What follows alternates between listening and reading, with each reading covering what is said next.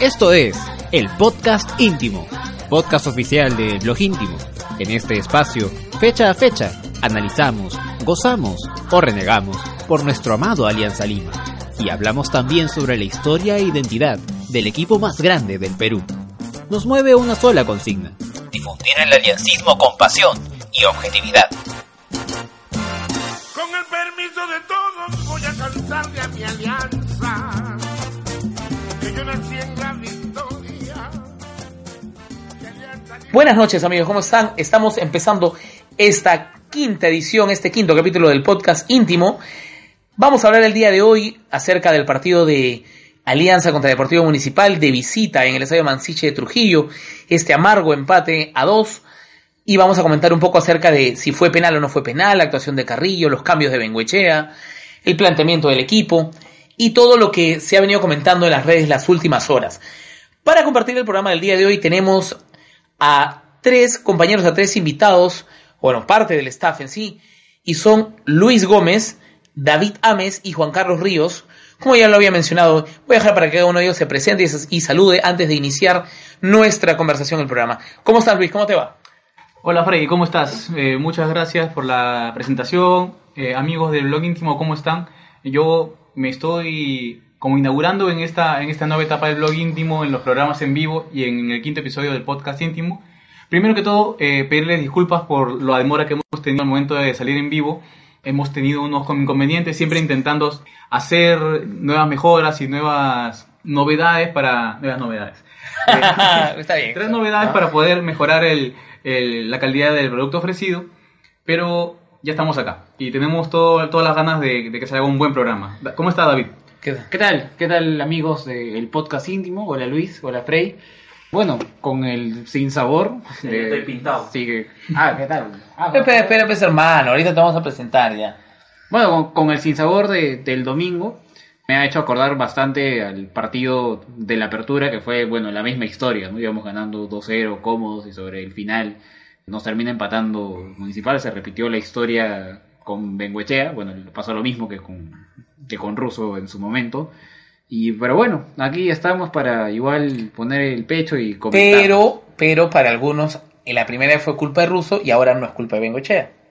Es que eso es lo que dicen. Vamos a ver si es así, si es cierto o no es cierto.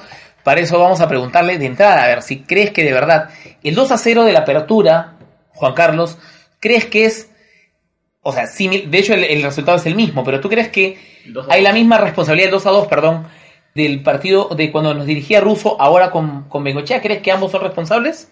Bueno, ¿qué tal? Buenas noches con todos. Frey, gracias por el pase y la pregunta.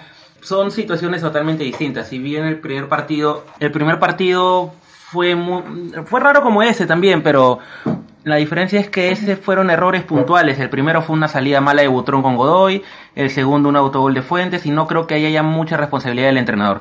Yo creo que en ambos casos no, no ha sido culpa de ninguna de los entrenadores. ¿eh? me parece que como ya como ya lo ya sabes mi postura en el segundo partido si bien ha habido errores como el de eh, el chico Rosell no puede cometerse penal de esa forma pero en el segundo no fue Ya, penal de ninguna ya, manera pero, eso, va- va- va paso a paso, pero- vamos a ver. pero para redondear la pregunta si para mí tiene yo soy, yo soy consecuente con lo que digo para mí en ambos partidos no hubo gran responsabilidad de ninguno de los entrenadores Ya, a ver, va- vamos a ver. Vamos a empezar un poco desmenuzando lo que ha sido, lo que ha sido este partido. eh, igual lo que ha sido el desarrollo primero y luego vamos a ir un poco con las polémicas. Aquí, gracias a las personas que se han comentado y que, está, que se han conectado y están comentando. Saludos para Diego desde Córdoba, Argentina. ¿Cómo estás? Bien, Diego. Si se escucha, gracias. Roberto Capio, 10 años después, dice, oiga, ya hemos indicado un poco. Eh, gracias, Sebastián. Este, también te queremos aquí. Bien, entonces, primero, a ver, considero que el partido de Alianza eh, eh, de ayer, el del partido contra el Municipal, no fue planteado como debería haberse planteado. ¿Por qué? Primero que Bengochea trató de alguna manera sin Quevedo y, y sin Galese, por obviamente la presencia en la selección, trató de plantear algo similar a lo que, a lo que fue el partido en donde le íbamos ganando 3 a 0 a Cantolao y al final terminamos sufriendo 3-2. ¿Ok? Perdón, 2-1, 3-1 y luego 3-2. Que no sé si lo... A ver, o sea, no sé si lo sufrimos tanto en realidad esa noche porque... A ver, me parece que con Municipal queda la misma sensación. Creo que Alianza estaba dominando, no tanto como a A, Cantolao. a- a ver, pero, pero sí había, un, había cierto, cierto dominio que al final nos hacen dos penales cerca de- del ver. final del partido, pero Suf- sufriendo, mira, yo te digo, sufriendo no me refiero porque, eh, o sea, precisamente porque Alianza haya tenido que, que estar pidiendo la hora. Pero ¿qué sucede? Si tú estás ganando cómodamente y de pronto comienzas a sufrir para poder cerrar el partido y en algunos casos te empatan, como nos ha pasado este año muchas veces, ya al margen del técnico, entonces la acabamos sufriendo. Y yo creo que, bueno, el tema del planteamiento específico es que Alianza salió a, especular y no a proponer en el partido con Municipal. Y si alguno me dice que es porque éramos visita, en realidad yo creo que Municipal también era visita porque no está acostumbrado a jugar en Trujillo. O sea, Alianza tenía un plantel y, un- para poder de, alguna forma proponer desde el inicio. Y lo que hizo fue, claro, tratar de atacar, pero nada articulado. Entonces, partiendo por ahí, el partido se, se hizo un poco complicado. Y como siempre se acostumbra ya en los equipos de Bengochea, es buscar o, o esperar eh, que alguien te solucione. O sea, la individualidad que te pueda solucionar el, el encuentro o te pueda hacer un gol, o el pelotazo que te pueda ayudar a llegar al arco. Eh, entonces, bueno, para no expandirme, Luis, ¿tú tienes una visión similar? ¿Tú crees que el partido fue bien planteado? Eh, yo creo que es difícil hacer un símil entre el partido de la apertura y este partido de acá. Porque de lo que yo recuerdo, yo estuve en el estadio el día del 2 a 2 también, que fue la apertura. El salado. Y. ¿Qué te pasa? ¿Qué? ¿Soy Fernando acaso? Ah, No. Eh, yo creo que en ese partido yo me acuerdo que Ya. Muni tenía mucho más, había llegado mucho más al arco y el mediocampo de Municipal eh, estaba dominando claramente el partido. Me acuerdo que ese partido se jugó, eh, el que se jugó un partidazo esa vez fue Ejido Arevalo Ríos, que en ningún momento lo pudimos pasar y Claro, que se discutió mucho eh, un jugador de, de esa edad, es así, y versus cruzado, lo que corría, etcétera. Sí, claro. Más allá de las, de las imprecisiones al momento de recibir los goles, que como dijo Juan Carlos, uno fue desinteligencia de Butrón con Godoy y otro fue el autogol de Fuentes, no teníamos nada, nada asegurado. Y también fue el caso de esta vez. O sea, ahora teníamos una mejor opción de cerrar el partido porque teníamos opciones de gol, que en, en el partido pasado me parece que no teníamos tantas. Y ahí nuevamente, ¿es culpa del técnico o no es culpa del técnico? No lo sé. Lo- Yo lo- solamente quiero decir que en algún momento eh, Bengoechea mismo dijo, si así jugáramos un mes, ese partido no nos empatan. ¿Qué cambió de un momento a esta parte para que ahora ya nos empaten los partidos?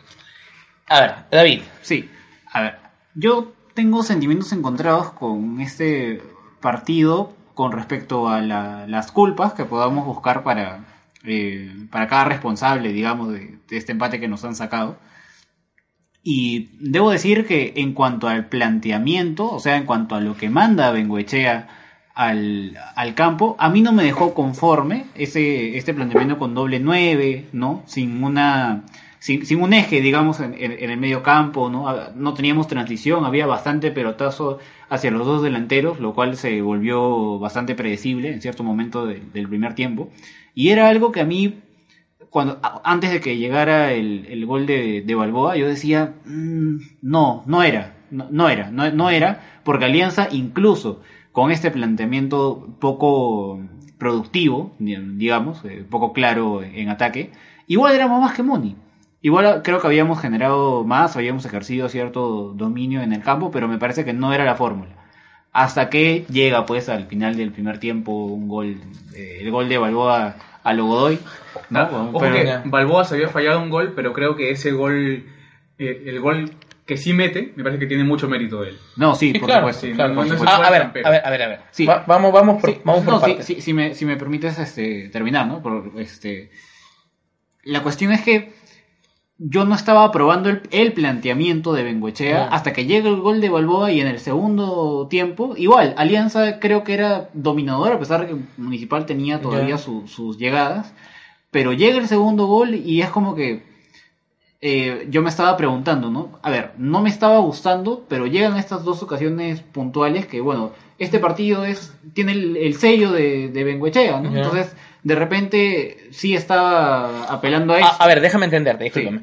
No te estaba gustando, pero cuando llegan los goles ya te empieza a gustar. No, no es que O sea, no. te acomodas. No, no es que. Terrible, a ver, Pero, comodín. o, sea, o sea, ¿te has dado cuenta? Se voltea como una media. o sea, no me estaba gustando, pero, o sea, no. Metimos no, goles. no, no, metimos no. dos goles y ya me gustó. Ah, No, no, no, no, a ver, a ver. Ya. No, o sea, no es que me gustó. Yo cre en todo momento yo pensé que Alianza podía jugar un mejor fútbol que el que estaba mostrando, Ya. pero dije, a ver, no, no me convenció el planteamiento, pero cuando llegan los, los dos goles, digo, ah, bueno, de repente le- habrá visto pues lo- los Pablo me enseñó. recién. Pablo me Pablo, enseñó. Pablo me enseñó. Sí, me- me, a volví ver, me enseñó. A ver, ¿No? vamos a ver. Primero, acá algunos dicen. eh, no, es, no, es responsabilidad total de los jugadores, dice Luis Ciudad. Bueno, ya él es un bengolor declarado, entonces él siempre cree que la responsabilidad es de otros. A ver, Ojo, eh, quiero comentar algo de la responsabilidad de los jugadores. Eh, ¿qué, qué tuvo que pasar para que Dylan Caro, de buen partido en Matute de la semana pasada, eh, salga del once titular y entre, y entre Rosell? mira, lo, lo único que, que se necesita para que eso suceda es que tengas en el banco a Bengochea. O sea, tienes en el banco a Bengochea porque. Ya, eh, tienes que. Lo único que necesitas es eso, porque él puedes tener un, un partido o un jugador que hace un gran partido y el siguiente partido ni siquiera juega. ¿Ok? Entonces, eh, bueno, hay muchas cosas ahí que, que ver, pero primero quería ver algunas cosas Dylan aquí. Caro. Dylan Caro, sí, claro, No, justo me- estaba- ahí Juan Carlos no me dejará mentir. Juan Carlos en el partido pasado desde el estadio ya se estaba... se mojaba por Dylan Caro. eh, Por decir, por Claro, decir claro, menos. Sí, exacto. A ver, Roberto dice, salúdame a Edson Carlonchito Nieves. No, después, después, al final. No, no, Ah, pues, ya sé. es hermano, la gente está escribiendo acá, dice, para cambiando la defensa, dice, se voltea, dice, ya, o sea, Mauricio también se ha dado cuenta que te volteas. Dice, Dice, a ver, Víctor Mujía, que por cierto es un fan destacado, dice, ¿el Muni empata por superioridad?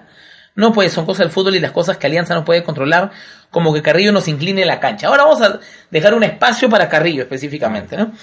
Y Edson dice, Bengochea explicó el tema de su rotación, creo que eso no es novedad. O sea, tu lengüita plin, Pero Luis. para O sea, adentro, te está diciendo que ya sabe, todos sabemos por qué pasa. Estamos en semifinales Sí. Libertadores, qué O cosa. sea, o sea, a ver, Eso, pues, por- A ver, ¿para qué a ver. rotar un, un equipo? O Porque. Lo- mira, lo- no, mira, nosotros no nos hemos reforzado casi nada en la defensa. O sea, que Se eso, nota, que- que se eso nota. quede claro. Eh, de lo que hemos traído para clausura han sido todo, más que nada eh, del medio campo para arriba. medio campo para arriba. El único que ha sido, de, pues, digamos, los únicos refuerzos que han sido atrás han sido Kluivert Aguilar, que está jugando en la reserva, y Dylan Caro. ¿Tilber Aguilar? No, Kluivert. Ah, Kluivert Aguilar, ya. Ya decía yo Kluivert Aguilar, ¿no? En- Ya. y, y Dylan Caro que está jugando en la defensa. Ok. Entonces, si sabes que tu punto débil de toda la apertura, que, se- que fue la segunda defensa más goleada, estuvo en la defensa, uno, la gerencia deportiva tiene que haberse puesto las pilas en traer un defensa bueno. Ya, trajo a Dylan Caro que era un defensa destacado. Pero al menos, si es un defensa destacado, ponlo a jugar. Lo pusieron a jugar, jugó bien. Que siga jugando, hermano. ¿Por qué no, por qué no sigue jugando? O sea, ¿qué, por qué- qué tiene, qué tuvo que haber pasado en la Se le semana? Bengochea, yo no. Mira, lo que pasa es que. A ver. Ah, pero si era Costa, no, sí no, no, respondía. pero es que es otra cosa. A ver, mira, mira, dice, mira, a ver. Alpan Corvo dice: el divorcio entre la defensa y la delantera, sobre todo el primer tiempo, se debió a que no teníamos un medio centro. El llamado a hacerlo sería Arrué. Tengo algo en contra de Arrué y en contra de, de, de Ramírez. Y en contra de Quevedo y en No, contra no, de, pero, pero a lo que voy es que. de De la Asa, en contra de Aguirre. A ver, lo que pasa es que si un jugador entra fresco, lo mínimo que debería hacer más allá de cumplir la función que el técnico le pide es correr a todas las pelotas, luchar, apoyar en la marca, bajar. Pero si lo que hace el jugador es esperar que le llegue el balón para distribuir, cuando estamos nosotros tratando de aguantar un resultado, imagínate, o sea, Balboa, cansado, apoyaba más en la marca que, que Arrué. Eh, que algunos me pueden decir, los efectistas, los que se voltean como una media, dicen, no, pero hizo el centro del segundo gol hizo la asistencia. No, pues, pero el tipo no entra, eso es natural, él va a entrar para, para dar asistencia porque tiene un buen pie. Él y Ramírez probablemente para resolver el tema del control del medio campo.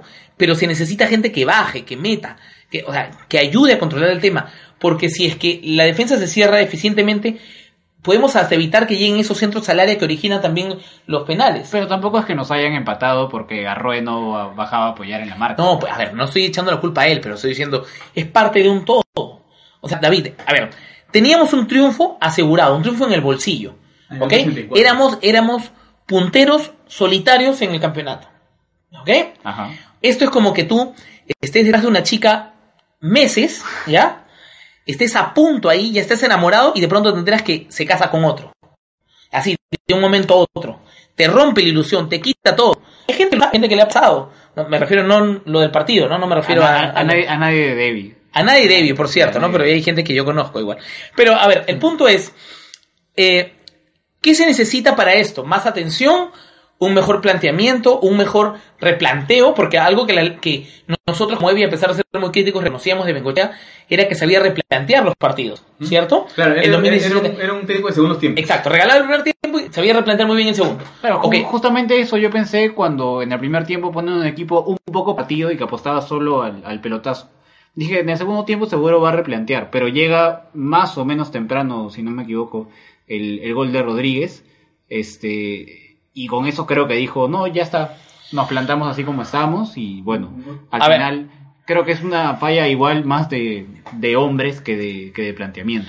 A ver, vamos a ver, dice. Señores, ¿por qué Alianza no veta a Carrillo y Aro? Si los, ar- si los arrastrados vetan árbitros, ¿por qué nuestros Después, dirigentes eso después. no Aro, bueno, a- nuestros hinchas? Ok, vamos a, vamos a ver, sí, vamos a hablar de lo- del arbitraje luego, ¿no? Mauricio Quispe, estamos entre los cuatro equipos más goleados. Es cierto, creo que somos el segundo equipo más goleado. ¿Ok? Eh, Skype o Skip Mesa dice, todos los equipos ya saben cómo juega Alianza con dos centrales troncos. Edson pregunta, ¿y Rosel, Beltrán, Salazar? Bueno, Beltrán ha estado jugando, ¿no?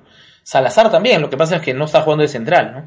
Y está claro que, que solo jugó un partido central, Salazar, a pesar de que, como todos saben, fue elegido el mejor, uno de los mejores centrales del año La pasado. ¿no?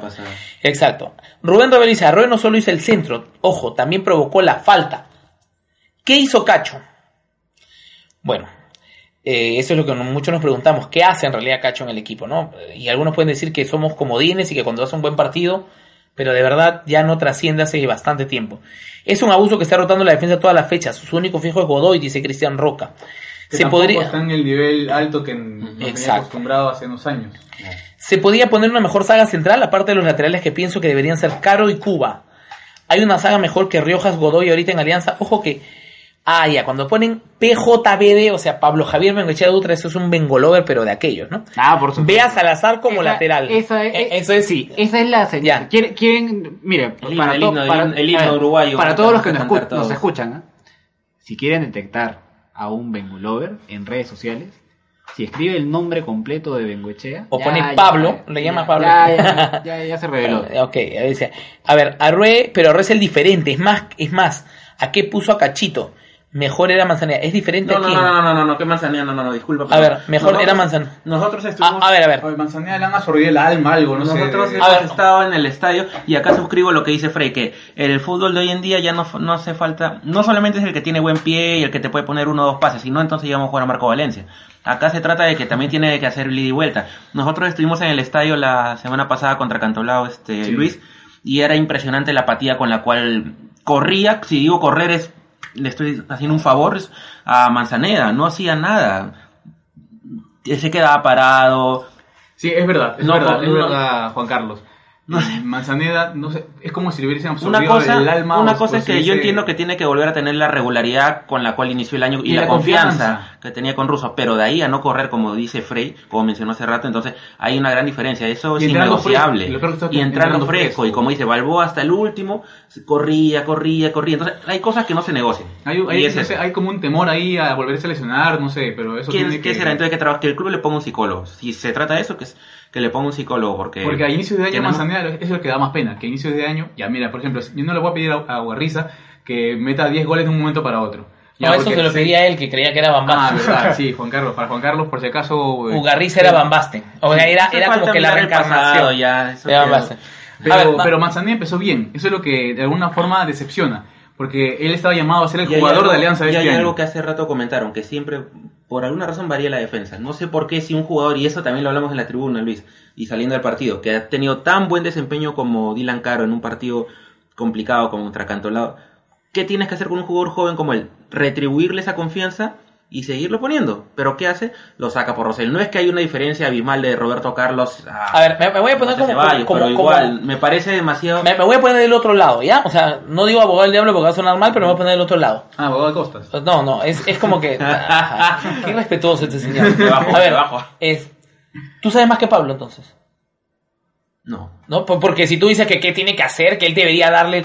y tú dices qué cosa debería hacer, ¿no? Retribuirle la confianza, mantenerlo en el equipo, que eso... Y, y, y él hace otra cosa. Tú tú sabes más que Pablo, entonces. La verdad, yo, yo sí sé más que Pablo. Pero...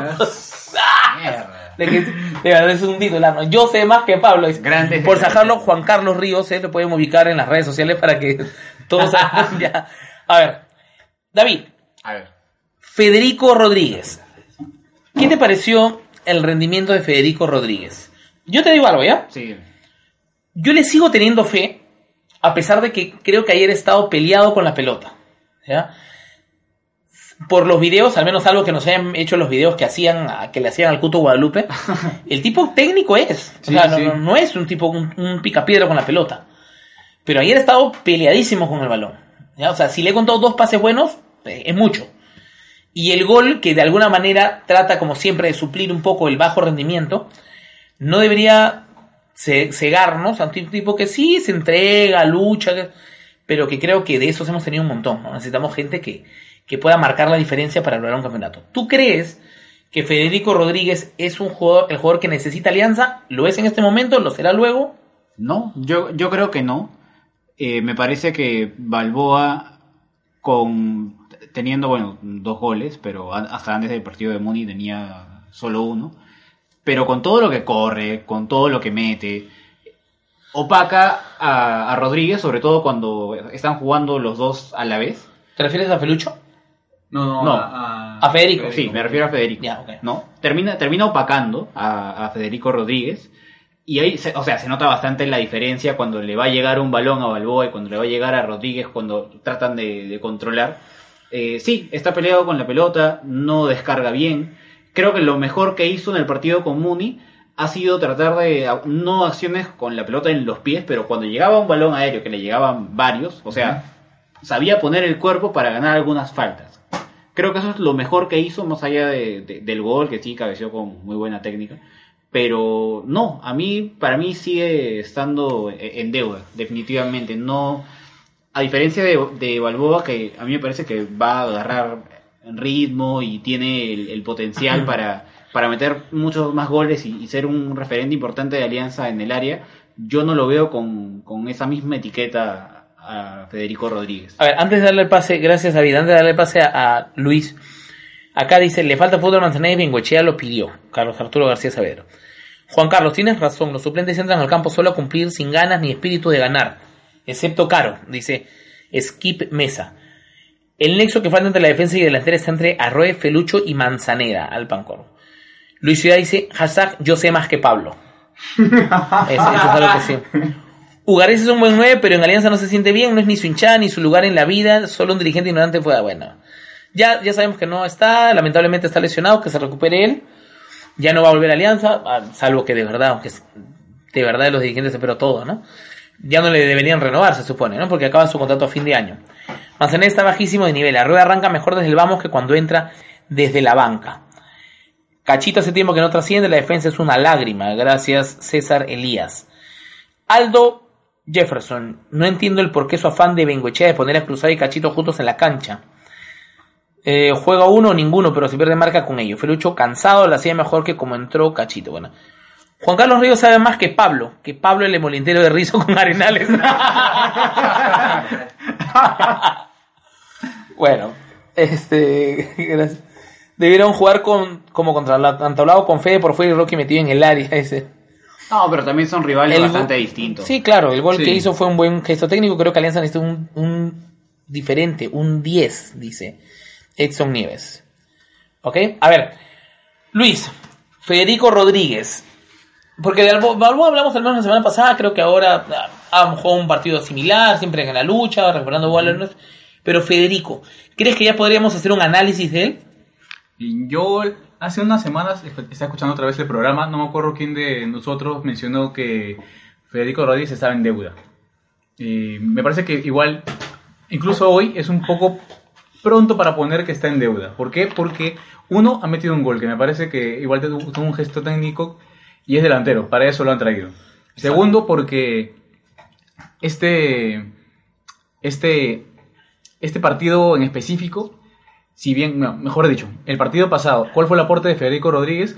Eh, no solo el, el dar pases a, a, lo- a los otros delanteros, por ejemplo, el tercer gol, el gol de Quevedo, que fue la corrida de Balboa, quien la recuperó fue, fue Federico Rodríguez. Eso tampoco no se ve un poco, no se ve mucho porque las repeticiones, todos tenemos en la mente la corrida de Balboa, que fue muy buena, eso sí, digamos, para recuperar el balón por la banda. Pero el que la pelea antes es Federico Rodríguez, que ganó, Ya. Que ganó el balón casi de la nada. Y esta vez me parece que con el gol hizo su parte, pero hasta ahí nomás. O sea, tampoco puedo decir que esté en deuda. Esa es mi opinión hasta el momento. No, Ya. no, no me parece que sea un mal jale. Ah, a porque ver. como lo hemos visto antes en videos, me parece que tiene mucho por aportar todavía.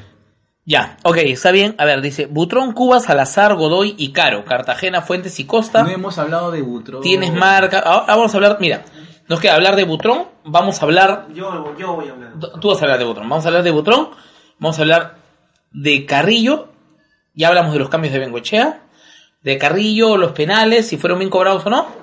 Y vamos a dejar la parte final ya para hablar un poco sobre las chicas de fútbol femenino y lo que fue esta invitación fallida de la, de la, del club eh, a los hinchas que no dejaron entrar el día jueves. Eso lo vamos a, a ver luego. Bien, a ver. Fue Cristian Pajuelo, es el popular Hot Siles. Ah, ya, Cristian fue el que dijo ¿Creen que, se estaba sintió la ausencia de Quevedo? ¿Creen que se sintió la ausencia de Quevedo? A ver, Sí, David. Sí. Sí, por supuesto. Era, es una variante en ataque importante. Bueno, variante cuando deciden ponerlo de suplente porque debería ser titular, ¿no? ¿De acuerdo? Es el goleador. Claro, tendría que ser titular de todas maneras y la última vez que, que arrancó, bueno, ya, ya vimos lo que, lo que hizo, ¿no? Este, sí, de- definitivamente se, se sintió, pero igual me parece que Bengochea no plantea un partido para, para hombres de esas características, al menos durante el primer tiempo, ¿no? Eh, hemos tenido los primeros 45 minutos a un Alianza jugando bastante al, al balón aéreo, vertical, sin una transición por el medio campo. Entonces, eh, creo que se planteó un partido siendo demasiado conscientes de que no estaba Quevedo y sin la, sin la intención tampoco de repente poner a, a, a o a Manzaneda apelando a que pueda rendir bien tal vez, ¿no? Pero no, no fue lo que se buscó en este caso. Y estaba funcionando, o sea, igual me queda esa sensación rara de que era un planteamiento que al comienzo no me convencía, pero después, eh, aunque no me haya gustado o no, no haya gustado a muchos, igual eh, generó una diferencia de dos goles y al final por errores, repito, de hombres creo, no de planteamiento, nos terminan empatando sobre el final. Ok. Gracias, David. Antes de pasar con Juan Carlos Iváncito, dice mi aprobación para la dupla Beltrán-Cartagena. Queramos o no, Bengochea necesita cruzado para los centros, que es parte del juego de él. Pero ya no deben renovarle para el 2020. Cruzado ya terminó su etapa con Alianza. Juan Carlos, ¿qué piensas del regreso de Leao Butrón? ¿Crees que debería mantenerse en el titularato una vez que regrese Galese? ¿Crees que ya debería ser su último año? ¿Qué piensas de, de Butrón? Bueno, sí fue responsable directo de una tajada tremenda en el primer tiempo. En los penales nada que reprocharle porque el, primero fue al, medio, el segundo se estiró bien y, de y seguimos con el problema de la defensa que no le da la seguridad que necesita un arquero. Pero fuera de eso no tuvo grandes situaciones de gol el rival como para decir, wow, debe quedarse. Sí es un arquero de jerarquía, de categoría, pero yo, pon- yo seguiría poniendo a Galese, la verdad. Cuando vuelve a la selección. Sobre todo que siempre que viene regresa renovado. Y para no tener estos problemas ya conocidos que, que, tu- bueno, que tuvimos, valga la redundancia, a, a inicios de año, cosas que pueden resquebrajar la unión y la, la unidad de un club. Ya saben, creo, a qué me refiero. No creo que deba ser más explícito. Eh, No, pero y- explica, hay y gente que no lo sabe. Y bueno, ah, porque lamentablemente hay personas que priorizan más el amor a- o el cariño a su padre, que, y es que es lógico, pero primero para nosotros como hinchas está Alianza, Alianza y Alianza. Nada, ningún jugador está por encima del club. Y no podemos permitir que a inicios de año se pueda ver resquebrajada una situación solamente por comentarios, no sé cómo decirlo, desatinados, engreídos, inoportunos que hubo en las redes sociales. Que quiera o no, puede resquebrajar la unión del equipo. Claro, Entonces que- yo que- no creo que deba, sí, yo no, y lo digo con todo claro, respeto, yo no creo que deba, por eso de broma en broma dije ojalá dejen de llorar ahora que va a tapar que va a tapar Leao, fuera de broma. Pero no me, no, no debe No es nada contra ser él, contra nada Leao no contra él ni contra contra nadie en realidad, sino nosotros priorizamos el tema alianza. Y si alguien vemos que puede atacar de forma directa o indirecta la institución, vamos a salir a defenderlo como siempre lo hemos hecho, desde nuestras armas nobles o desde, desde, lo, desde lo que podamos. Ese era el pequeño paréntesis que, que- que quería hacer con Leao. Ahora, su nivel de arquero es notable. Si no es un ídolo en, en la institución, pega en el palo por todo lo que ha hecho por el club, por las veces que ha salido campeón y por lo determinante que fue el 2017. Pero ya estamos en 2019, los años no pasan por gusto y siempre es mejor un retiro digno a que pase lo que... O sea, debería irse este año, para ti. para mí sí. Ya. Para mí sí. ¿Por qué? Porque él no va a aguantar nuevamente el otro año y ser suplente, la verdad. Desde ya te lo digo. Y yo no quisiera ver otra vez que la unión del club que es lo principal y lo que más cuidó, creo yo, Pablo Bengochea, se vea resquebrajar. Ok. Sí, que- ese- dale, sí. David. que, a ver, va- va- a- haciendo una referencia más, más directa a, a lo que pasó, eh, creo que no, no viene al caso ir por, por la tangente, eh, nos referimos a que familiares de Leao Butrón, particularmente su, su hija, en todo este tiempo que él ha estado siendo suplente, eh, primero por decisión técnica, antes que por su lesión, ha estado pues mandando eh, tweets o publicaciones, algunas más directas que otras, manifestando pues su, su molestia porque por lo que ella consideraba había sido una falta de respeto a, a Leao, pues que no esté jugando, pues, sí, con todo con lo que nos había dado en 2017 y en 2018 también, aunque no hayamos eh, campeonado. ¿no? Yo creo que se entiende perfectamente la, la molestia de- de- del ser querido, ¿no? Pero no digo, no digo tampoco que, que esté en manos de Leao controlar, por así decirlo, lo que puedan decir su, su esposa o, su hija, ¿no? Cada persona es individual, tiene su libertad de expresión. Pero a lo mejor sí tratar de, evitar o, de hablar con, con, sus familiares y, y evitar que se llegue a esta situación que genera pues inestabilidad, confusión en el hincha, eh, desazón, ¿no? O sea, para mí el, el mejor, a mí me gusta más el mejor Leao que el mejor Galese, siendo él mundialista y todo. Y, y yo creo, sí, y, y yo creo que eh, de no haber sido por la, por la lesión que tuvo, yo hubiera preferido igual siempre a Leao como titular y yo no hubiera traído a, a Galese, siendo él un arquero que iba a pelear directamente el puesto con Butrón, que en cualquier momento se nos puede ir al extranjero otra vez, ¿no? Este, o sea, yo sí por ahí, por intereses del club obviamente, eh, no me cuadró mucho la llegada de, de Galese, pero bueno, él ya está, hay que respetar las decisiones del técnico en ese sentido. Y bueno, ah, ya pasando al, partido, a mí sí, no sé si me estoy sugestionando, pero, o sea, cada vez que Muni nos llegaba, o en las pocas o moderadas situaciones que, que hubo, este, yo sí sentí mucha más tranquilidad con Leao ahí parado que con Gales. O sea, yo siempre sentía que Leao algo más, o sea, no es pues tampoco todopoderoso, no va a evitar pues todo lo que llegue, pero que siempre él algo más iba a poder hacer que Gales. Ok, gracias David. Jordi Poller o Poler dice, Costa es más que Beltrán, corre más. Costa y Cartagena deben jugar cuando Alianza sea visita y claro 4-4-2. Luis nos dice, ya nos dimos cuenta que no es Galese, Butrón ni Espinosa. Seguimos teniendo errores infantiles en defensa. Es verdad. Si Alianza tiene uno de los de las defensas o, del- de, los arcos más batidos de este campeonato, no es necesariamente por el arquero. Tenemos de los mejores arqueros en el medio. Inclusive Ítalo O sea, Espinosa es muy bueno. exacto, o sea, el problema es la defensa. Y, y eso es algo que nosotros hemos tenido como fortaleza en el 2017, que hemos tenido, o sea, un índice de goles en contra bajísimo. A diferencia de este campeonato, ¿no? Bueno, dice, los goles que recibimos son exclusivamente los defensas. En el arco tenemos tres arqueros de jerarquía. Esto dice que es lo mismo. Skip Mesa. Eh, los hinchas de Butrón no son hinchas de Alianza, se dedican a desestabi- desestabilizar a Galese. Antes de pasar para, hablar un poco sobre el para sobre para que termine hablando, perdón, o continúe hablando sobre Butrón Luis, quiero dejarles una, una pregunta y que vayan comentando. es, ¿Ustedes creen, ya para entrar al tema del- del- de las decisiones de Carrillo, polémicas, que fueron penales los dos? ¿Fue penal uno de ellos? ¿No fue penal ninguno? Vayan comentando porque después de esta, de esta intervención de Luis vamos a hablar justo sobre los penales y lo que ha sido la participación del árbitro y la influencia en este resultado final. Luis. Eh, yo a Butrón lo estimo mucho desde hace muchos años. Y, tengo los mejores recuerdos de Butrón con los títulos que hemos obtenido gracias a él, en tanto eh, digamos la década pasada como esta década también.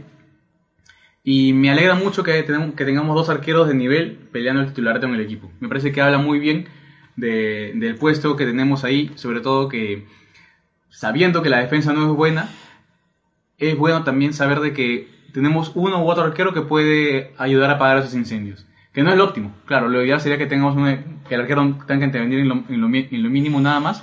Pero es bueno saber que hay un arquero de nivel, sea Butrón o sea Gales. Yo personalmente prefiero a Butrón. Por lo, que, por lo que ha hecho y por lo que sigue haciendo en Alianza, no solamente, o sea, Juan Carlos mencionó una tapada muy buena, digamos que le viene a contrapique de- del piso, que... En la última jugada del primer tiempo. Sí, pero creo que también tuvo otras, además de esa. O sea, reaccionó bien yendo abajo. Lo que pasa es que, disculpa que te corte, ah, yo creo que hay una tirria con, con Galese. Ese es el tema. bien marcada. Ese es el tema. Galese que- tuvo una tapada muy buena contra Cristal en el primer ti- en el segundo tiempo, que sí fue elogiada y todo lo que quieras, pero no tuvo la repercusión que, que Hubiera en- tenido una de Butrón. que las tiene la de Butrón o que las tuvo las anteriores tapadas de Butrón. eh, para mí es a su- resaltante porque eh, Butrón ha reaparecido en el arco. Me parece que Sí. es no, no ha entrado frío. Y a su, y a su vez pasa lo mismo con ese en contra. Cuando Leao tiene un error, como los tiene cualquiera, no, es, no son tan punzantes a la hora de la crítica como lo son con Galese. De repente porque el otro es un arquero de selección y es cierto, tú le puedes exigir un poco más a, este, a alguien de ese, de ese nivel, digamos así. Pero yo veo un poquito de mala leche hora de esas críticas, la verdad. Es cierto. Mereciéndolas yo- yo- muchas de ellas, yo- ojo, yo como el gol que se comió en Trujillo, pero... Sí, yo creo que es un poco de eso y un poco de que Leao ha tenido cierto crédito por todo lo que ha logrado en Alianza y, al- y lo, ha- lo que ha logrado salvar en el tiempo que ha estado con Alianza. Es, por ejemplo, si un defensa central comete los errores que está cometiendo Godoy ahora, eh, si fuese un, cen- un central nuevo le daríamos con palo. A Godoy no le damos tanto con palo porque es un defensa que ha cumplido con Alianza en los años anteriores a pesar del bajón de este año. Entonces, Pero un defensa nuevo, Deberíamos ante eso darle toda la confianza al Colo Ibáñez, pues, ¿no? por Si eso... en su primera etapa también fue así, y la segunda Ah, igual lo hicieron exacto, leña. o sea, No, pero lo, hici- lo hici- lo hicimos leña recién al final, cuando ya su, su, su rendimiento era... No, ya era, ya era ya era- sí, no es como- Bueno, y eso también se puede aplicar a, a Cruzado. También. Bueno, bueno, pero es que no ha tenido una, una salida tal cual, así, exitosísima antes, donde marcó la diferencia y luego vino y lo hizo mal. O sea, el Cruzado estuvo un tiempo en Alianza, se fue durante muchos años, regresó, lo ha hecho bien, o sea, como que no son situaciones tan similares, ¿no? Edson dice, reglamentariamente fueron penales ambos, porque ya vamos a entrar a hablar de los penales. Ahora sí. pero uno de ellos no pudo, pudo no haberse cobrado, ya que de esos hay muchos en el campeonato y no todos son cobrados para el campeonato. ¿no? Entonces, doy primero mi posición, ¿ya? Ajá. Para mí los dos fueron penales. Los dos fueron penales. Y yo no creo que haya habido una deliberada intención de meternos al arco, como todos dicen, que nos robaron en Trujillo. He leído por ahí un tweet que decía, yo sabía que Trujillo era peligroso, pero no sabía que robaban hasta en el Mansiche, dice. A ver, con- obviamente con- es, una, es un sarcasmo, ¿no? Porque respetamos mucho a la gente de Trujillo, pero a lo que voy es, para mí no, no, no fue un robo, para mí no fue una... o a ver, estoy de acuerdo plenamente con Edson. El primer penal creo que no hay discusión. El segundo penal, para mí tampoco hay discusión. Lo que pasa es que de ese tipo de jugadas hay muchas durante el campeonato. Y si, se, y si de verdad se fu- fueran todos los árbitros rigurosos o tuvieran el mismo criterio, cobrarían todas las jugadas así. Pero no cobran. O sea, si no hubiera cobrado Carrillo este, este- esta jugada de Salazar, del manazo de Salazar, eh, no pasaba nada. Porque ni siquiera los del Muni habían, habían reclamado. Bien, escúchame, ni siquiera... o sea, yo estoy en primer lugar, con el primer penal yo creo que sí fue penal. O sea, hay un jalón que hay en la cara del árbitro que, si bien exagera la caída de azúcar, me parece que el reclamo es válido y, y sí, sí está bien cobrado. Pero el segundo penal, primero hay que ver la inercia con la que salta Salazar. O sea, Salazar está en el aire y mueve los brazos como para poder... Como, ¿Impulsarse? como- No, no, sé si no, para no. impulsarse o, o- No. o pensando de que hay un No. rival atrás que también le quiere desestabilizar. No, pero- pero, el rival no salta. Pero a ver, a ver. Y la no mano- puede, él no yo- puede yo- yo- pensar. Yo, que- creo que la mano de, de Salazar no estaba destinada a ir a la cara No, de. pero a ver, ¿cómo no vas a verlo? Y eso es lo que muchos dicen, está de espalda. A ver, un ratito. Una cosa es que tú estés de espaldas porque estás frente a la jugada y otra cosa es que tú estés de espaldas al defensa porque le ganaste la posición. Es muy diferente. O sea, si yo te gané la posición, es obvio que yo sé que tú estás detrás mío.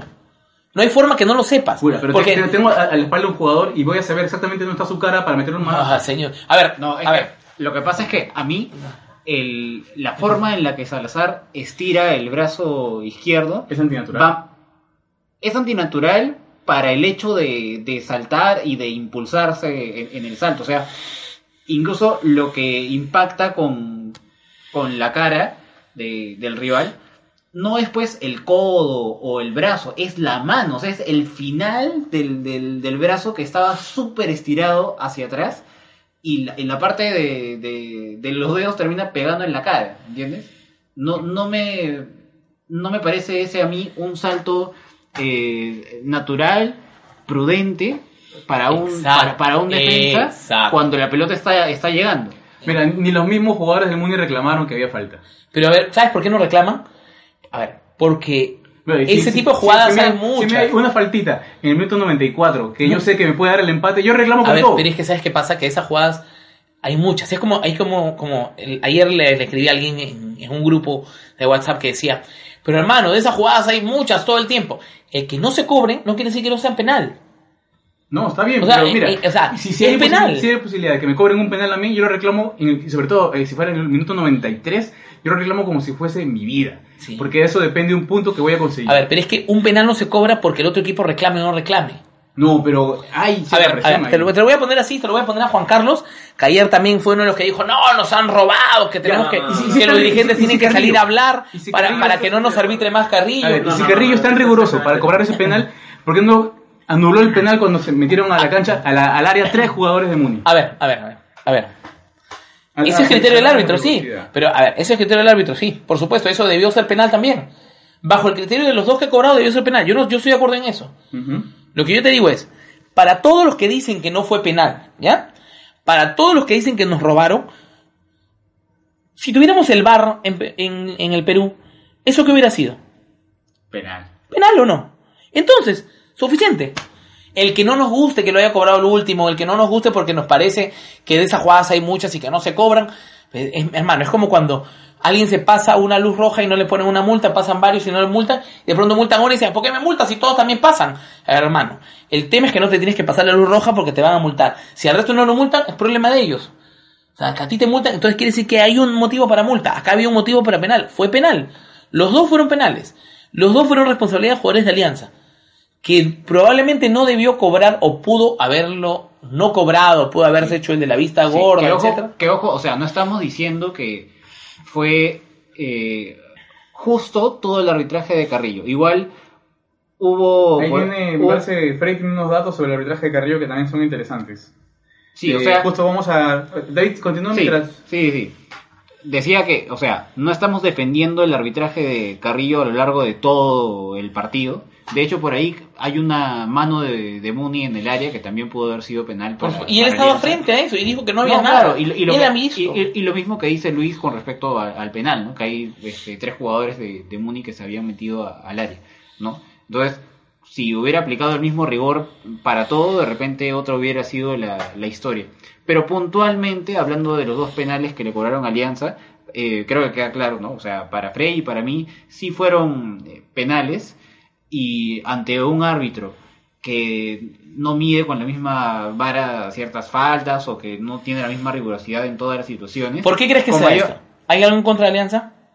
No, me parece que simplemente es ah, un mal arbitraje, una mala interpretación de, de las jugadas, pero, o sea, ante un árbitro, siempre está la posibilidad de que un árbitro tenga un mal partido, entonces, ante esa posibilidad, tú como defensa, en un momento tan caliente de- de- del partido, tienes que cuidarte de ese tipo de faltas, que te las pueden cobrar. Como no te las pueden cobrar, te las pueden cobrar y perjudicas al equipo como terminó pasando. Ok, a ver, an- antes de, de dar los datos que había mencionado Luis, voy a leer algunos comentarios. Dice, César Elías dice, el primero sí fue penal porque hubo un jalón, el segundo no me parece penal porque Salazar salta para despejar y ese movimiento de brazo es propio del impulso que toma para cabecear con fuerza. Eso. Que es un poco el, el sustento de Luis, ¿verdad? Aldo Chumpitasi dice, fui responsabilidad tremenda de Salazar, me atrevería a decir estupidez. Él ya había ganado al jugador, ya había cabeceado y se le ocurre meterle el manazo. Eso es lo que yo digo. Supongo que No él hay, se dio cuenta que fue penal entonces al instante, ¿no? Si acá el- no hay excusas, vino de atrás. ¿Quién? ¿Te refieres a a Aldo? Claro, a ver, supongo que él se habrá dado cuenta al instante que fue penal, ¿no? pero está bien, no sé, No, digo, pregúntaselo, digo. pregúntaselo. Aldo, dice, dice Juan Carlos, si tú te diste cuenta entonces al instante que fue penal, porque para él no fue penal, por cierto, ahora ya va a comentar el tema. Yo prefiero un arquero hincha de Alianza que es Galese a un pavo que dice ser aliancista como Butrón. ¿Qué? No, Butrón es hincha de Bueno, Alianza. bueno, Víctor, Yo eh, Víctor Le Munguía. recomiendo a... Mi, ti- mi tío es de Alianza, ten, si quieres lo llevo que tapa en el club. No se trata de eso, ¿no? O sea, Ya. No, y- Ok. no, De verdad, pues, no, y también invito a, a Víctor a buscar en el, en- o sea, en nuestra, en nuestro blog la entrevista que hicimos, a hicimos en el año 2017 para que vea si es hincha o no de Alianza. Ajá. y aunque fuese hincha de cristal, no tiene nada que ver esto con el, el desempeño. No, de pero Butrón, porque a ver, a ver, a ver. Tiene tatuadas las, las tres coronas y la estrella en la espalda. ok. A ver, Car- Carlos Arturo García dice, no nos pueden arbitrar más Carrillo ni Aro. Aro porque es más gallina que José Layi, Carrillo porque con este mote que es aliancista nos perjudica siempre. A ver, algo importante que ha mencionado, no, no lo ha dicho directamente, pero Carlos Arturo ha dicho algo importante. Desde el momento en que Cunio creo que fue, eh, antes de la final de del, año pasado contra Cristal, dijo que Carrillo era un árbitro aliancista o pro aliancista, eh, definitivamente influye ese tipo de declaraciones porque es como que le mete la presión de que cualquier cosa que cobre a favor de Alianza, así sea justo, es porque es aliancista. Entonces, a partir de ahí, creo que la, la situación con Carrillo empezó a cambiar un poco. No digo que fue en contra nuestra y que lo hizo para limpiar su nombre, pero definitivamente la, la cosa no fue la misma y ahí entra a hablar, ahí entra, a, perdón, a tallar otro punto, ¿no? Que es qué tanto nos representan los dirigentes, ¿no? Que es algo que vamos a, a tocar también. El famoso peso de... Galencia en Galencia tiene unas de cal y unas de arena. De nada nos sirve un arquero irregular. Miren nomás a Espinosa. Calladito se mandó buenas actuaciones y todas parejas. Roberto El Carpi. Sí, muy bueno. Ese Salazar es un paquete, parece aficionado. Es un peligro en la saga central. Pero el manazo llega después del foul que recibe del rival. Esos penales no los cobran en Perú. Nuestros defensas son inocentes. Los dos de ayer, los dos con Gatolao y los de Cusco con Garcilaso son inocentadas, dice. A ver. Aló. A ver, dice. Mauricio dice, raro que te cobren todo contra Alianza. ¿A quién le favorece que Alianza no sume la tabla? De la Videna me avisan que hay canchas disponibles. ¿Cómo? ¿Ya? Carrillo nos robó, nos inclinó la cancha, no nos hagamos los honestos. No, no es honesto, Víctor. O sea, ahora- a ver, a ver, a ver. Antes de dar los datos, Juan Carlos. Dale, ¿vas a dar datos o...? No, no, dale, dale, ya. dale. Ya, eh, miren, yo sí suscribo en algo lo que dice Frey y la postura de David, en que si es un penal, por muy reglamentario que sea y por mucho que digan no se cobra en este país, no, no tiene nada que ver, se tiene que cobrar y punto. Ahora, el tema es que mi postura es que no es penal. O sea, estoy igual en la misma postura de, de Luis. Para mí es un salto natural del cuerpo. Puede, en eso obviamente estamos discrepando, pero a mí me parece que es así. Ahora, en el tema del arbitraje, no es por ser, si bien en el momento de la calentura puede haber dicho eh, que Carrillo mil cosas, pero si mal no recuerdo, el gol de Balboa viene de un foul que no, que no es no, No fue foul. No fue foul a, Fel- a, Felicho, a Federico. este, a Federico Rodríguez, que en la repetición se ve clarísimo Claro. que el tipo se cae solo. En realidad inventa la falta y, Y de se la ahí, compra. claro, y se la y fue clarísimo que no fue foul. Y de ahí viene el gol. Lo digo siendo aliancista porque hay que, yo al menos, si bien en el mundo del arbitraje se ven muchas cosas, trato de confiar en, la- en las personas y, y en la caballerosidad de las mismas. Y en la honestidad.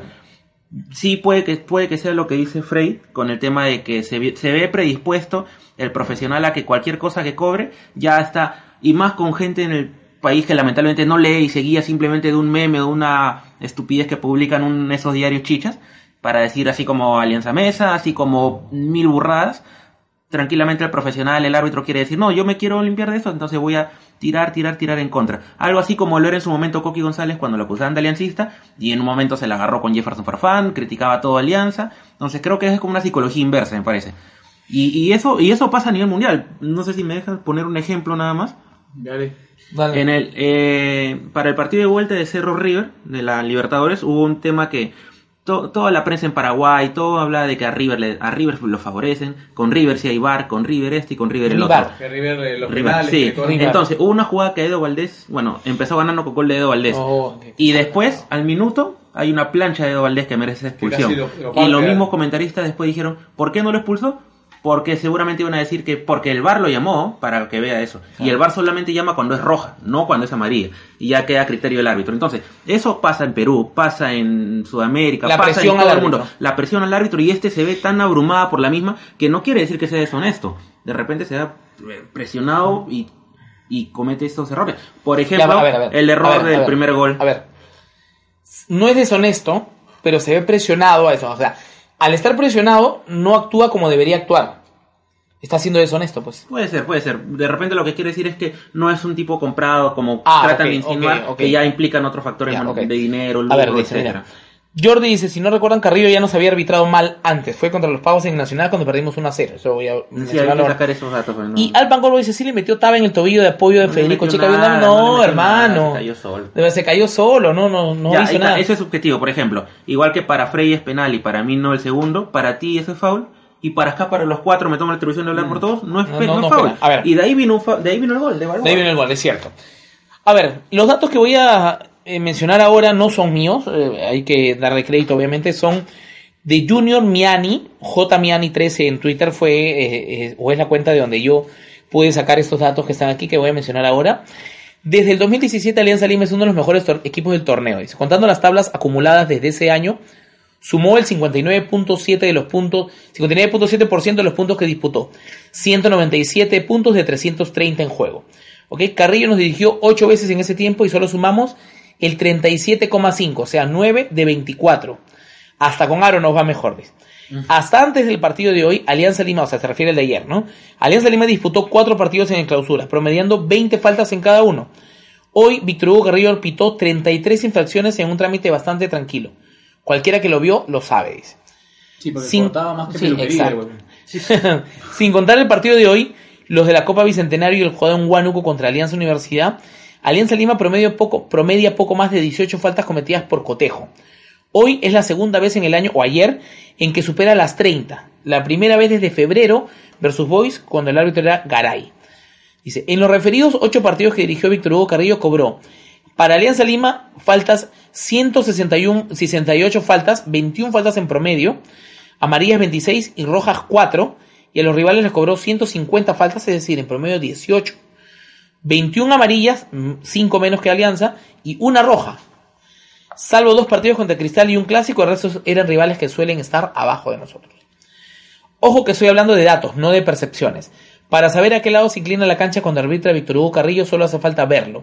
Habría que ser ingenuo para creer que los jugadores del club Alianza se vuelven violentos en esos días específicos, o sea, los partidos con Carrillo. Con números. ¿eh? Una última, penales a favor y en contra de Alianza Lima en los ocho partidos que nos dirigió Víctor Hugo Carrillo entre el 2017 y hoy.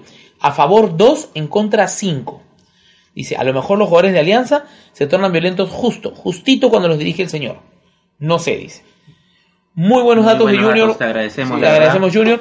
Y, y creemos, bueno, a, a priori se nota como que hubiera una, ya hay una tendencia de que nos vaya mal contra, contra Carrillo, que, que curiosamente era el cagón, ¿no? O sea, era el- Y, y para acabar nada más con el tema de Carrillo, de mi parte al menos, para pasar al, a lo que hablan del tema de la dirigencia, del apoyo o no para con ese tema. Yo no estoy justificando para nada que Carrillo haya actuado así. Yo lo que estoy diciendo es que no, no es, es que no es que sea tramposo ni que lo hayan comprado como se insinúa, no. El tipo es de repente es malo, nada más. Tiene opiniones, tiene tiene comentarios o, u opinión, mejor dicho, decisiones que son erradas en contra de nosotros. Ya lo hemos sacado con números ahora, gracias al, al tuitero que, que nos ha mostrado el dato. Y bueno, acá es donde precisamente va a entrar el plano de la dirigencia a ver el tema del apoyo, para ir, para ir cerrando este punto también. A ver, un detalle aquí. Eh, antes de pasarle a David. Si Alianza, si los dirigentes de Alianza no se preocupan en defender al club cuando se... No, no me refiero solamente al arbitraje, sino hablar defendiendo la institucionalidad, los colores y la deportividad de Alianza. Nos van a seguir pasando por encima y vamos a seguir perdiendo el peso que deberíamos tener como equipo grande, tradicional, popular, protagonista que somos y que siempre hemos sido. O sea, un peso para tener respeto de Eh, parte Exacto, de o los sea, no, no, Ojo, no, no estoy hablando nada amañado, que, que hagan algo bajo la ley o que, Alfredo que- nada, nada Alfredo Gonzalesco, o sea, ¿ok? Ni nada cristalesco, o sea, estoy hablando simplemente del respeto de que si la prensa hace una broma o sorna o hace algo eh, con una clara intención de, de burlarse de Alianza o de, o de hacerle un motivo de- de sorna, pues el club debería reaccionar como reaccionan los clubes más grandes de Sudamérica cuando se ven tocados por la prensa. Aquí parece que el miedo les gana, de verdad. O sea, es como que no le puedes decir nada porque ellos apoyan cubriendo, perdón. No apoyan nada, señores. Ese es el trabajo de un periodista. El periodista va no porque él quiere, porque te va a apoyar, porque es buena gente o por los sanguchitos que le invitan. El, el periodista va porque su medio lo manda. Y el medio lo manda porque necesita la nota. Y necesita la nota porque eso va a publicar y de eso van a comer y van a vivir. Entonces, si Alianza se pone fuerte y le impide el ingreso a un periodista o eso, no está coactando la libertad de expresión, está haciéndose respetar. Y ese periodista y ese medio no va a tener la información directa, va a tener que cogerla de otros. Y cuando le duele y lo sienta, van a tener que, que no solamente retractarse, sino van a tener que respetar al club. Pero mientras no lo haga nadie, mientras se sigan paseando y mientras todos se sigan haciendo los súper diplomáticos, ya los que nunca quedan mal con nadie, ¿no? Son, están bien con, con Dios y con el diablo. Nos van a seguir pasando por encima. Nos pasa todo el tiempo. Y, ok, no estoy diciendo que lo haga Bengochean, que algunos lugares lo hacen el técnico, los hinchas, los jugadores, el dirigente, todos hacen un solo frente y defienden. Aquí, Alianza, no digo el club, no digo los jugadores, pero en general los aliancistas parece que tuviéramos partidos. Algunos dicen, no, pero no vale la pena, no, es que nosotros somos distintos, es que somos diferentes. Con ese cuentito de que somos distintos que me tienen reventado, es que nos pasan por encima hace años porque siempre somos los que es que somos diferentes, diferentes a qué? Diferentes, sí, somos Sí, diferentes porque a nosotros nos agarran de giles y al resto no. Entonces, por eso somos diferentes. Entonces, yo no quiero ser diferente en eso. Pues. Que yo creo que Ajá. muchas veces esa actitud parte de una desidia, justamente de no ahondar en, en los datos, en lo que se ve, en la cantidad, a ver, si hablamos de la prensa, en la cantidad de publicaciones, de memes que se comparten eh, contra nosotros. Exacto. ¿no? Y en cuanto al arbitraje, bueno, acá ninguno de nosotros ha tomado la chambaza que... Este, Junior. Sí, Junior la, la- la chambaza de, de- de Junior. Pero sí, o sea, se nota cierto patrón cuando nos arbitra Carrillo y es algo que deberíamos estar analizando en todo momento. ¿Quiénes nos juegan en contra? Sean árbitros, sea prensa, eh, sea que, no sé, pues algún rival. ¿Se, acuerdan ustedes cuando se ensañó con nosotros eh, Jan Ferrari, cuando Ajá. estaba de gerente deportivo de la Vallejo? Exacto. O lo que nos Álvaro hizo, Barco. o lo que Álvaro nos- Barco. claro, o lo que nos hizo Álvaro Barco en la San Martín con los precios de las entradas, ¿no? A todo ese tipo de, de- de detalles siempre tenemos que estarle prestando atención y acusándolo y, y manifestando nuestro malestar.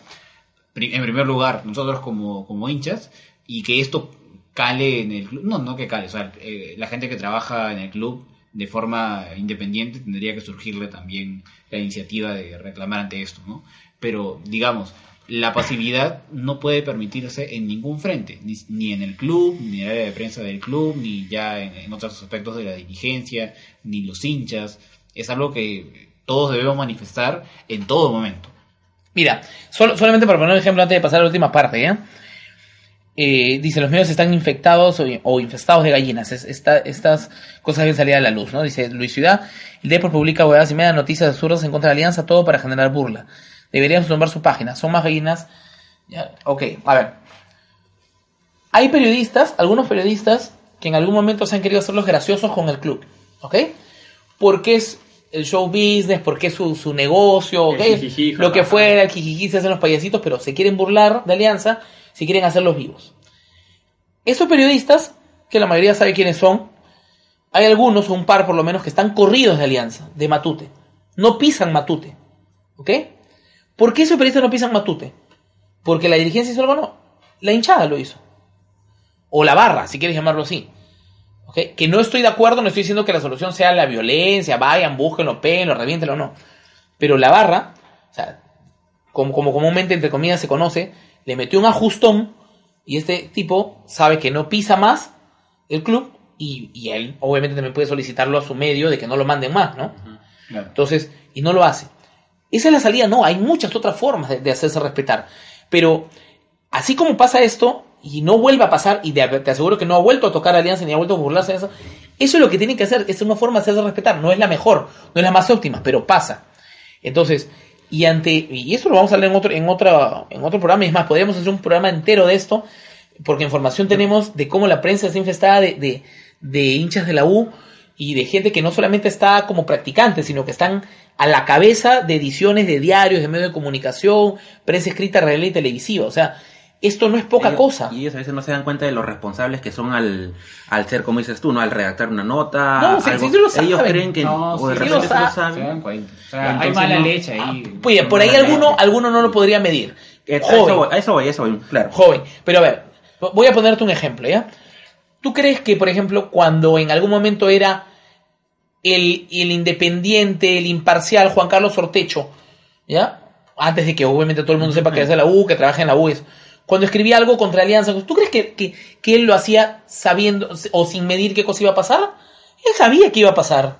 Por supuesto que sabía que iba a pasar. Cuando Jaime Pulgar Vidal publica todas las mentiras que publica, lo hace sabiendo qué cosa es lo que va a hacer. Y a ver que, que, que llame, que escriba, que nos diga lo que Y sea. Porque, por cierto, nos bloqueó Juan, Juan Jaime Pulgar Vidal porque cuando no puede sustentar sus mentiras, nos bloquea, nos tiene bloqueados, ¿ya? Y nosotros lo seguimos de otra forma porque queremos seguir viendo, ¿no? Pero, pero cuando pasa estas cosas, esta gente sabe por qué lo hace. Y sabes qué, eso conversé contigo, Luis, saliendo del estadio la última vez, que es algo que sí puedo decirte que admiro de ellos, pero lamentablemente lo usan para, lo mal- para un, un fin que no es el correcto, que ellos, dentro de una, de una u otra manera, están compenetrados, unidos para buscar ese determinado objetivo. En este caso, el objetivo no es, no es bueno, porque usan una profesión tan linda como el periodismo que para, para tirar flo- tirarle flores a su equipo y ensuciar a los demás. Pero ellos sí están compenetrados y juntos. Nosotros lamentablemente a veces, muchas, muchas veces no, teniendo las armas para hacerlo, Están teniendo material para hacerlo. están- y mira,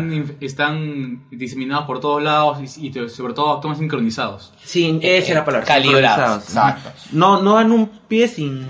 Si una no- puntada sin hilo. Claro, si, si no, acuérdense de todo el periodo que duró la joda del Kino. ¿Quién, si no gracias a la prensa, se esparció eso como, como plaga? Por ejemplo, y hablando Ah, de ese tema que tú dijiste, disculpa, del tema del periodismo, yo recuerdo una vez, no el año no, no estoy seguro, pero cayó domingo, 11 de la mañana, y jugó Alianza contra Garcilaso. Y el, y el payaso del canal 4, ¿cómo se llama? Jorge Solari, creo, un, Sí. un pata narizón. Él fue 10 de la mañana y puso, como que no había nadie en el estadio, y sonido de grillo de fondo. En verdad ese partido fueron como 10.000 personas, porque yo fui ese día, llegué a 11 y 10 de la mañana, un horario habitual que no juega Alianza Lima normalmente, menos un domingo, pero sí recuerdo que hizo su chistecito y por un tiempo no fue Matute, porque la barra lo presionó, el club no hizo nada, y es como dice Frey, no, bueno, no se trata de que simplemente vayan y lo ajusten porque, ok, el medio no lo manda él, manda otro, pero se trata de que el club se ponga fuerte y cierre las puertas o les corte el caño al medio en general, para que vaya quien vaya o sea quien sea, no tenga esa información y tenga que recurrir, recurrir a otras personas, a otros medios y ahí la van a sentir cuando no tengan esa información fresca. Exacto, mira, ya pa- para, para ir terminando ya, eh, Roberto Cape dice, nadie firma sus notas, en ese anonimato cobarde se esconden todos los emplumados que están en contra, que están en los medios, perdón. Todo es redacción página A, B o C. Es cierto, ¿no? Dice, son los mismos que propagaron lo de Se viene el Kino, Alianza Messi, la maldición que son, ¿dónde están? Inventos de los hinchas, pero ellos lo difunden. ¿Ok? Contra esa prensa es que los aliancistas hemos llegado a este blog íntimo eh, y se hace grande el punto que deben estar leyendo esos comentarios.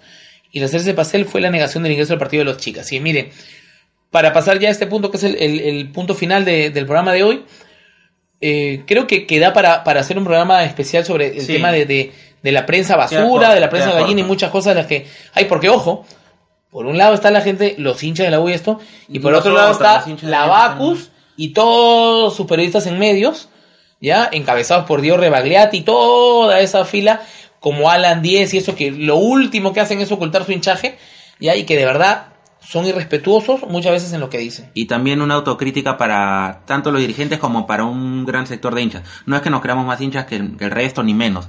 Pero de verdad esos discursos de que somos diferentes, no hay que pelear, no- nada. eso no. Ese discurso, esa dejadez, fue la que ahorita nos lleva a tener, sin exagerar, a que de repente la historia del 1934 recién se haya conocido en este milenio. Cosa que los hinchas anteriores debieron difundir en su momento y que por la dejadez de hinchas, dirigentes, etcétera, las gallinas se apoderaron en los medios, ejemplo, creo. poder Claro. y mira, mira cómo No, ahora y- recién y aún hasta hoy, hace un tiempo claro. ignoraba mucha gente el No, tema. y, y aún hoy, a pesar de toda la Mucha información que se encuentra y todo, no, no solo que ignoran, sino, o, o pueden conocerlo, pero de repente... Ya, déjalo, ese lado, eso aburre, eso exacto, no va a no, nada. ya, déjalo, ¿Para qué hablas del pasado? Esas cosas claro. no sirven. Habla de ahora, ¿por qué juega cachito? ¿Por qué ponen esto? Eh, a- eh, o sea, el resto no importa. Es que ese- Claro. ese es el motivo por el cual han ganado terreno y les hemos dejado ganar terreno. El, el fútbol en el. Perú y el hinchaje y alianza, esto representa, va más allá de lo futbolístico. Dice, es la famosa muñeca dirigencial, dice Alexander Melo, aunque creo que por eso hay campeonatos. Hay campeonatos que ese equipo ha ganado extrañamente, y más aún cuando se supo lo del gordo y el soborno de Talara. Eso no lo cuenta. A ver, para terminar, vamos a ver. El día jueves, Alianza jugó contra la San Martín en el fútbol femenino. ¿Ok? Una nueva victoria del equipo. eh, que ya, por cierto, tiene varias victorias eh, que ha hilado de forma consecutiva. Y ha comenzado a generar mayor atracción en los hinchas. Entonces, a través de redes sociales, el club invitó a los hinchas a asistir a Matute el día jueves a las 6 y 30 de la tarde, que era el partido, eh, para que alienten a, a la- a las chicas del, fútbol femenino, ¿no? A las señoritas de- de- del equipo de Alianza. El detalle está en que hubo hinchas que subieron desde temprano, una hora o 45 minutos antes del inicio, y no pudieron ingresar a, a la parte de la, de la cancha anexa o auxiliar de Matute. No solamente no pudieron ah, ingresar, sino que además fueron maltratados porque no hubo una explicación clara, les cerraron la puerta en la cara, hubo personas que salieron tratando de agredir o de buscar a hinchas porque tocaban la puerta, eh, ante la presión de jugadoras, de, de técnicos y en algunos casos de, de algunas personas influyentes dejaron ingresar a familias con sus hijos, a pequeños que habían ido, porque si el club invita y sabe la convocatoria que tiene, la capacidad de convocatoria que tiene Alianza, pues no puedes decirle luego, uy, no nos dimos cuenta eh, que de verdad teníamos nosotros, mucha gente iba a llegar más de la que nos esperábamos. Y esto no es, tuvo la buena intención los de redes sociales de invitar a la gente, pero luego se nos salió de las manos, perdón, trabajamos como un solo, o sea, se supone que Alianza es un solo, una sola institución, nadie dispara por su lado, todo es coordinado. Si alguien de redes sociales publica algo, Así es, pero déjame cor- cortarte porque han salido hace poco unas declaraciones de hace bueno, una media hora de el mismo Benjamín Romero sobre el tema. Eh, indica de que en anteriores partidos la asistencia eh, había sido de 40 personas aproximadamente y que se hizo la convocatoria por vía de redes sociales que todos conocemos que has mencionado y que fue mayor a lo que esperábamos. En la, que por- anterior, en la anterior ocasión en que hubo solo 40 personas, ¿se había hecho convocatoria también? No, no, No, parece que no, convocatoria. parece que es la no, primera vez. ahora lo está haciendo, Claro, no, puede esperar la misma respuesta. Dice, por motivo de seguridad, aquel día no podíamos dejar entrar a los hinchas con banderas, instrumentos y bengalas al estadio y lo que ha pasado nos ha abierto los ojos para tomar medidas y planificarlo mejor. Cierra diciendo, por ahora no volveremos a hacer convocatorias por redes. Ya. Ya, Así o sea, o sea, no va nadie. Mira, cuando Alianza juega visita sí se puede ir. Exacto. Y sí llevan bombos, y sí llevan banderas, y sí llevan todo.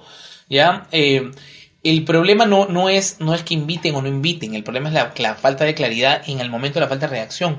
Si hubo gente, mira, así haya, así haya dos personas perjudicadas, el club, como cualquier club serio, como el club serio que es, debe al menos hacer una publicación diciendo, miren, explicando lo sucedido, ¿ok? Las disculpas del caso de las personas, porque eso es lo que manda. Peor quedan tratando de, de hablar de otros temas, como dejando pasar las cosas y que la gente se olvide, ¿ya? Y obviando todo, porque ¿sabes qué? Al final, tú te das cuenta, las siguientes publicaciones, que no tienen nada que ver con eso, todos los comentarios eran, ¿y a qué hora piden disculpas a la gente? ¿Y por qué no dejaron entrar? O sea, eso es lo que no nos podemos ver expuestos a eso. Claro, parece que no que- podemos caer en esto, en esto exacto. Parece que lo que pensaron fue, "Ah, la vez pasada fueron 40 personas, ya pues ahora vendrán 60, no a lo mucho. Pero no están, nunca calcularon el poder de convocatoria que tiene Alianza Pero y que si, como dice David, si, si antes no lo puso en redes sociales y ahora sí no va a esperar la misma convocatoria. Claro, Exacto, es sim- exacto, es- es es- lógica. Claro, es un criterio tan simple de aplicar que no se entiende. Y aún así, para esas, así vayan 50 personas o 10 personas, para esas personas tiene que estar todo listo.